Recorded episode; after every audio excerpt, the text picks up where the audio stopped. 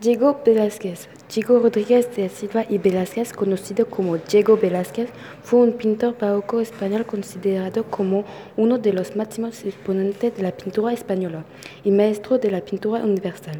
Nació en 1589 en Sevilla, Andalucía, en una familia de la nobleza.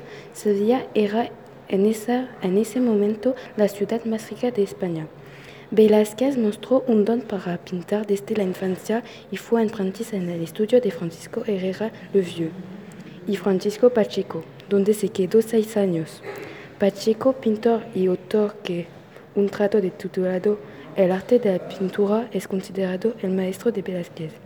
En 1600 17 se convirtió en miembro de la Sociedad de Pintores Sevillana y en 1618 se casó con la hija de Francisco Pacheco, Juana.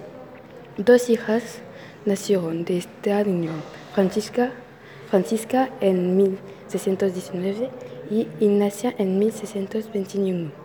Las primeras pinturas de Velázquez son naturaleza muerta y escenas de género en las que utilizan el claro oscuro, pero rápidamente se, moverá hacia el tema religioso porque los patrocinadores sevillanos son principalmente eclesiásticos.